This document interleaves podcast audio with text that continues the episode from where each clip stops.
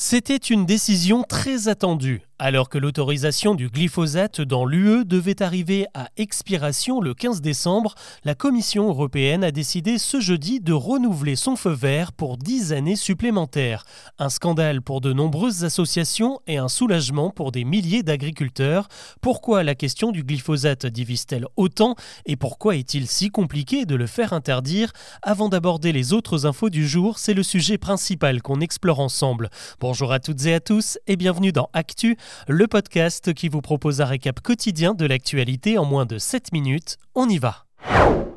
C'est l'herbicide le plus utilisé sur la planète depuis 50 ans, et pourtant le glyphosate n'a jamais autant provoqué de débats entre les agriculteurs et les consommateurs. À quoi sert-il? Eh bien tout simplement à empêcher la pousse des mauvaises herbes grâce à une enzyme qui pénètre les plantes et bloque leur développement. Dans l'agriculture, il est largement employé entre la période des récoltes et la préparation de la prochaine culture pour éviter que des herbes indésirables n'épuisent la terre, ça évite du coup de devoir labourer trop souvent. Pour de nombreux professionnels, il serait impossible de s'en passer économiquement car c'est en fait la solution la moins chère. Le problème, c'est que le glyphosate n'agirait pas que sur les plantes, mais aussi sur la biodiversité et sur l'homme. Des dizaines et des dizaines d'études se sont penchées sur la question et certaines ont établi que la molécule pouvait augmenter le risque de certains cancers jusqu'à 40%. C'est comme ça que l'Organisation mondiale de la santé a classé le produit comme probablement cancérogène en 2015. Sauf que d'autres études disent le contraire, certaines très sérieuses et d'autres beaucoup moins qui auraient été financées par Bayer Monsanto, le principal fabricant de glyphosate. D'ailleurs, beaucoup dénoncent le double jeu cynique du géant qui est également producteur de semences, car le glyphosate s'attaque aussi aux bonnes plantes et du coup il a fallu créer des variétés génétiquement modifiées, des OGM capables de résister au glyphosate. Et qui produit ces semences OGM Eh bien c'est Bayer qui commercialise donc à la fois le problème et la solution.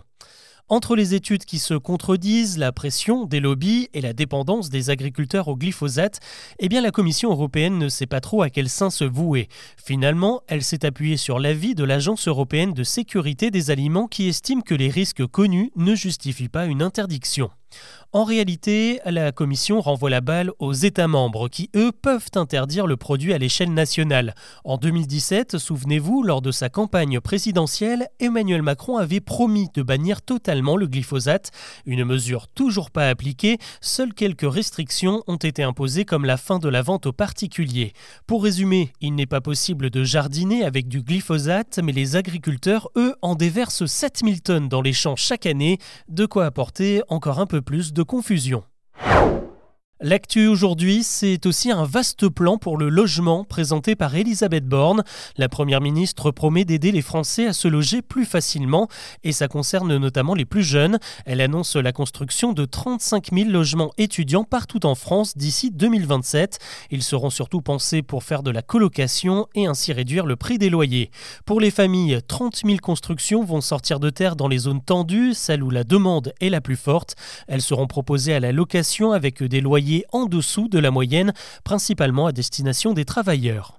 Quand une tempête en chasse une autre, après Kiaran et Domingos, on se prépare à affronter Frédérico qui va balayer tout le pays ce jeudi et ce vendredi. On craint le pire en Bretagne et en Normandie où de nombreuses toitures détruites il y a 15 jours sont simplement recouvertes de bâches. Sur place, on prévoit des rafales à 120 km/h tout comme dans le Puy de Dôme, placé en vigilance orange. Un constat maintenant, et il n'est pas très réjouissant, les violences conjugales ont augmenté de 15% l'an dernier en France.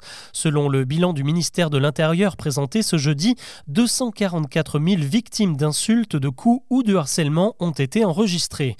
Pour les services de police, ça ne veut pas forcément dire qu'il y a plus de violences qu'auparavant.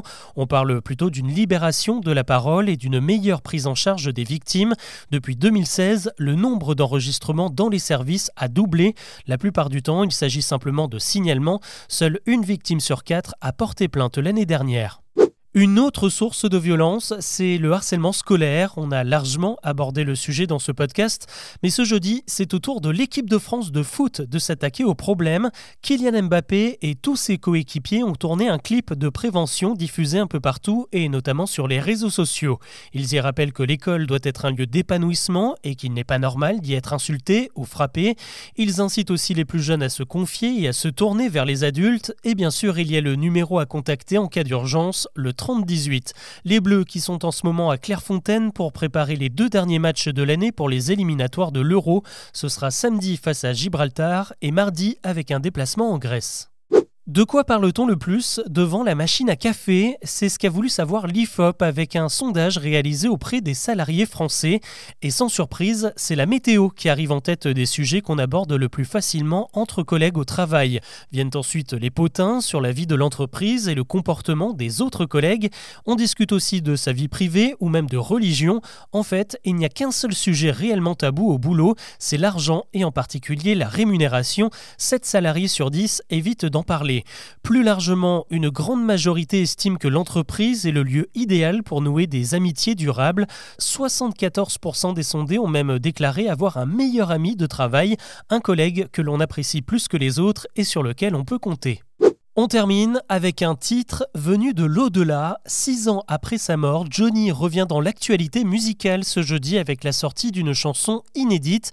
Elle s'intitule Un cri, un morceau entre blues et rock and roll que le chanteur avait enregistré à Los Angeles en 2017. Elle n'avait pas été retenue pour l'album de l'époque et c'est finalement Yodelis, l'un des producteurs de Johnny, qui l'a sorti des tiroirs. Un clip a même été tourné pour l'occasion.